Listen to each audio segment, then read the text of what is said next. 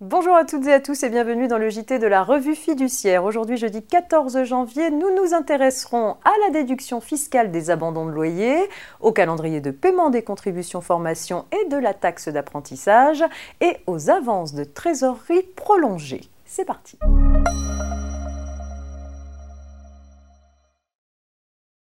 C'est donc la déduction fiscale des abandons de loyer qui ouvre ce JT. Vous le savez, afin d'inciter les propriétaires bailleurs à renoncer à percevoir les loyers qui leur sont dus par leurs entreprises locataires durant la crise économique, la loi autorise ceux-ci à déduire intégralement de leurs résultats imposables les abandons de loyer consentis entre le 15 avril et le 31 décembre 2020.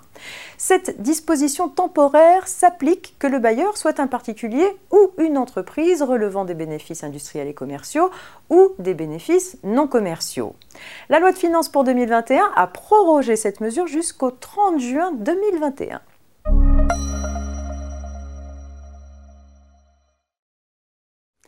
Un décret publié au journal officiel du 30 décembre 2020 fixe le calendrier de paiement des contributions formation et de la taxe d'apprentissage 2021. Tous les employeurs, y compris cette fois les TPE, sont soumis à un système d'acompte à verser en cours d'année. Les employeurs de moins de 11 salariés doivent s'acquitter de la contribution à la formation professionnelle, de la taxe d'apprentissage et du 1% CPF-CDD par un acompte de 40% à verser avant le 15 septembre 2021. Le solde devra être versé avant le 1er mars 2022. De leur côté, les employeurs de 11 salariés et plus doivent s'acquitter de deux acomptes au titre de la contribution à la formation professionnelle et de la taxe d'apprentissage. L'un de 60% est versé avant le 1er mars 2021, l'autre de 38% est versé avant le 15 septembre 2021. Le solde devra être versé avant le 1er mars 2022. Notons que l'assiette sur laquelle est calculé le premier acompte s'apprécie en fonction de la masse salariale de 2020. L'assiette sur laquelle le deuxième acompte est calculé est en revanche une projection de la masse salariale de 2021.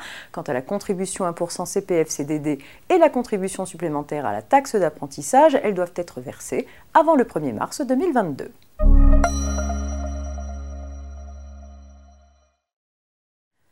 Pour soutenir la trésorerie des entreprises en proie aux difficultés de financement depuis le début de la crise sanitaire, un dispositif d'avance remboursable et de prêt à taux bonifié avait été créé en juin 2020.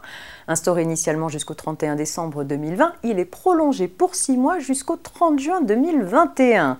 Sous la forme d'une avance remboursable ou d'un prêt à taux bonifié, l'aide est limitée dans son montant pour une entreprise créée depuis le 1er janvier 2019 à hauteur de la masse salariale en France estimée sur les deux premières années d'activité, pour une entreprise créée avant 2019 à 25% du chiffre d'affaires hors taxe 2019 ou du dernier exercice clos disponible, et pour une entreprise innovante à deux fois la masse salariale constatée en France en 2019 ou lors de la dernière année disponible, si cela lui est plus favorable.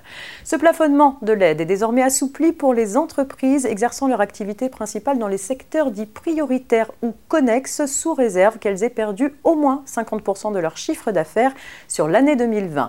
Le montant de l'aide qui leur sera octroyé pourra déroger au plafond évoqué dans la limite de 800 000 euros.